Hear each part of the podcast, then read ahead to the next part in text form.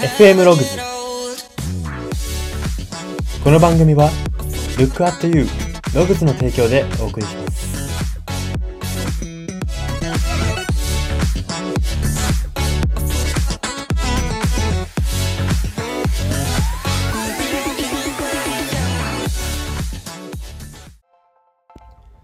どうも字が綺麗になりたい人材エージェント Y です。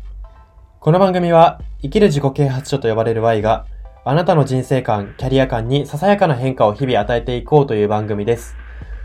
これは取り入れたいと思うものがあったら取り入れる、そんな感覚で聞いていただけたらと思います。さて、今回は人間分析センターのコーナーです。今回特集するのは SNS で SNS に大勢で盛り上がった投稿が多い人の特徴です。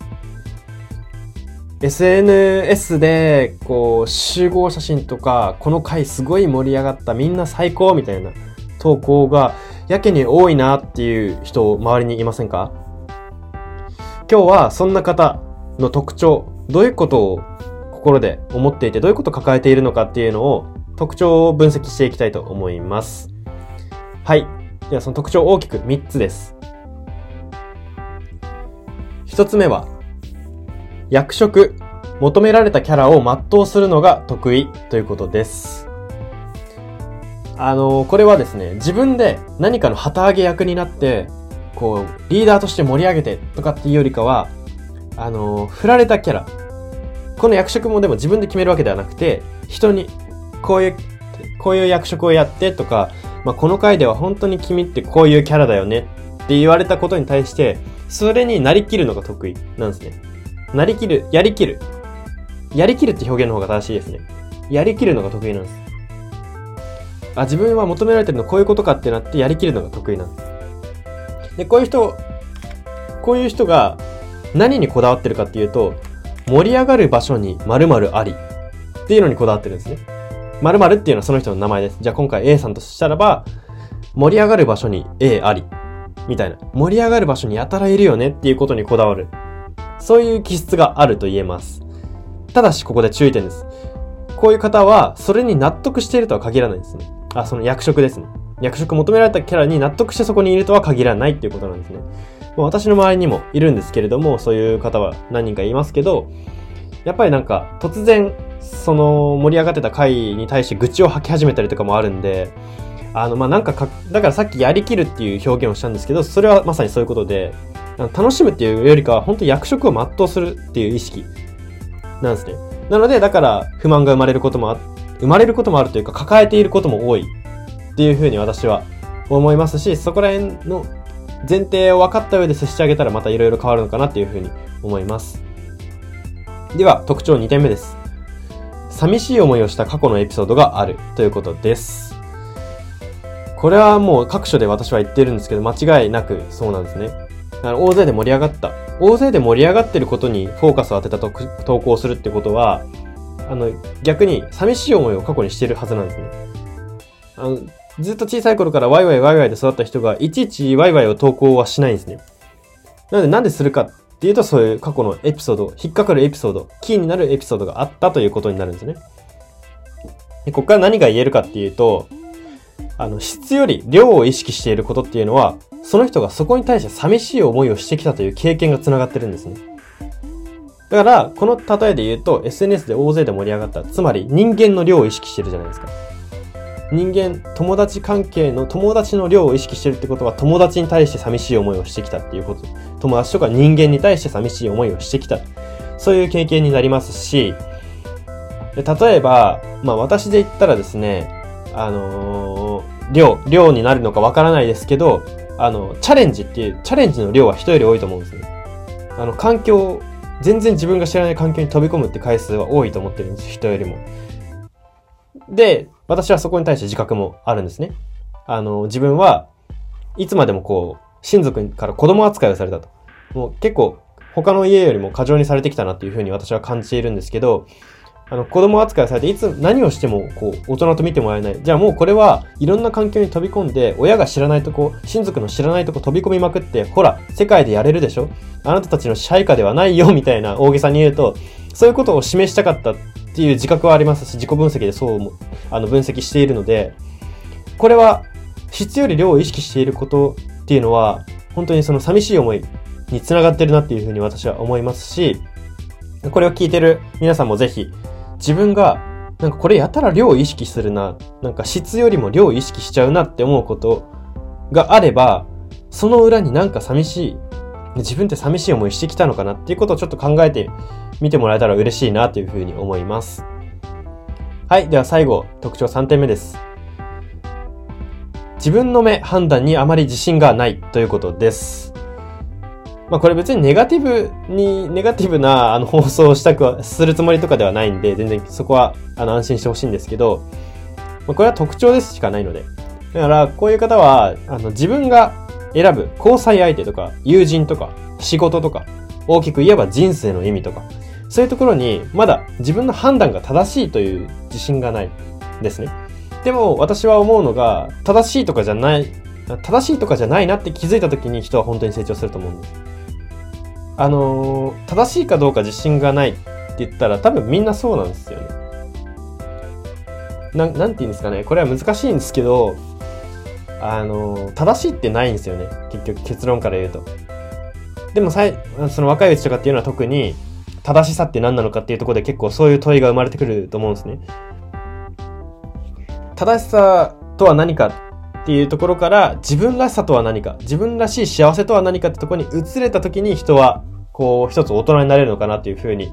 思うので、まあ、その盛り上がってると、盛り上がった投稿が多いっていうのは、投稿が多い人の投稿、ん？盛り上がった投稿の人に多いのが、なんかその、誰々最高とか、こうなんて言うんですかね、自分のことじゃないんですよね。その回が盛り、大勢いたから最高とか、その自分の目とか判断が良かった、この回がどうだ、その自分がどうだったっていうところがあんまりないので、まあそういう言葉を見かけたときは、あなんかその、そういう方なのかなというか、まだそこに対して自信がないのかなとか、考えてほしいですし、これは別になんか自信がないってその人を決めつけてほしいっていうよりかは、その人が悩んでたり相談をしてきた時に、ぜひそれを有効活用してほしいってことなんですね。あの、自信が、か、あの、実はない人と、本当にある人。そこ、どっちか、そのどっちかっていうところで全然相談内容とか相談の受け方変わってくるんで、まあ、より良い人間関係のためにも、ここら辺は特徴の一つとして理解しておいた方が、まあ、心も広く接せると思いますし、あの、より良い人間関係を選択していけるかなというふうに思います。はい、そんな感じ。ここからは、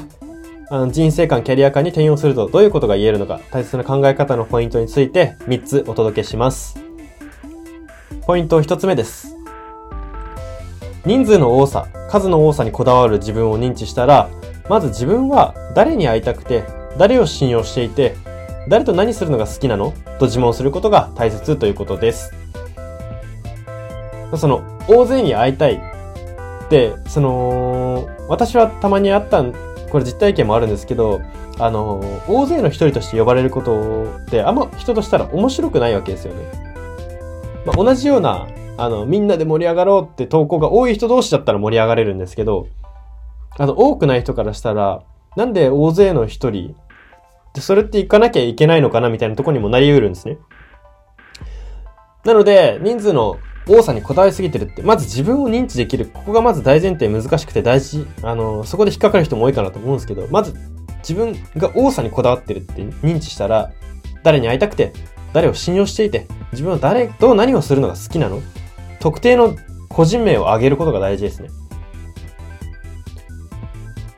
この個人名が出せるか、出せないか、と固有名詞が出せるか出せないかっていうところが、あの、その自分がこだわってるかこだわってないかっていうところを知ることができるキー、キーポイントだと思うので、まあ自問をしていきましょうということですね。ではポイント2点目です。寂しかったという感情は自己分析にかなり役立つということです。まあ、これはですね、何に対して寂しい思いをしてきたかがその後の人生に現れやすいということになるんですね。先ほど私が挙げた自分の例でもう一回例えますけども、私は大人と対等に見てもらえないことに対して寂しい思いをしてきたんですね。こう過剰に子供に見られるけど責任は持たされると。あの、子供なんだったら、じゃあ責任も全丸投げしていいですかって言うと、それも許されないと。許されないけど、大人には見見ないよっていうことで、私は寂しい思いをしてきたんですね。で、その後の人生に実際に現れていて、あの、私は、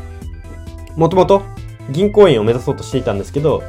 まあそれは自己分析した結果、親のなんか機嫌を取るというか、あの、親を分かりやすく喜ばせたいって思っただけで、全然銀行員の未来とか自分の適性とか見ないで言ってたんで、で、結局それも多分銀行員行ったらまた子供扱いだったと思うんですよ。子供扱いって言ったら大げさですけど、大人と対等に見られなかった。結局、まあなんか親の通りに従うんだみたいな、こう自分で決断をしてないっていうのが見え隠れすると、やっぱそれはまだまだ子供だなって思われるわけで、まあそういうことも学生時代に分かってたんで、あのもう自分の好奇心に従って人材エージェントっていうところを決断して、まあ親にもそのずっと銀行銀行って言い続けて突然変えたんで叱られましたけど、全然知らないよと。あの自分で決断したよっていうところ、ことをしましたし、まあそういうところからもやっぱ、その後の人生に現れたなって思いますね。積み上げ、積み上げられたその寂しさが人生の決断に大きく現れたなって私は自分の体験を持ってすごく感じてますし、だからこそこの寂し、寂しかったっていう感情が、あのー、非常に自己分析とか将来の自分、どういう決断しそうかなっていうところで、かなり役立つ情報だということが言えます。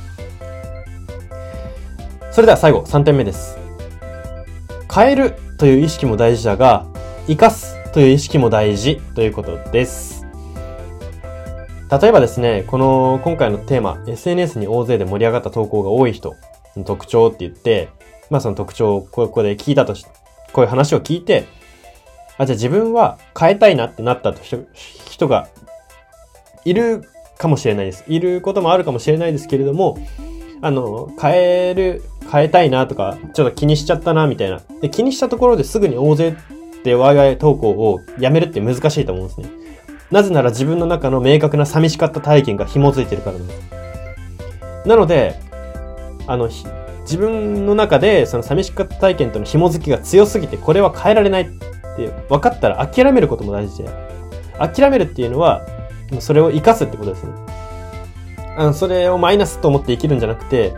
じゃあその大勢投稿、ワイワイ投稿いいじゃないかってところで生きる。そういう人たちがいるところで生きるとか、そういう人たちと仕事をする、そういう人たちと付き合い、そういう人たちと人生を送るっていうところが大事ということですね。もちろん変えることも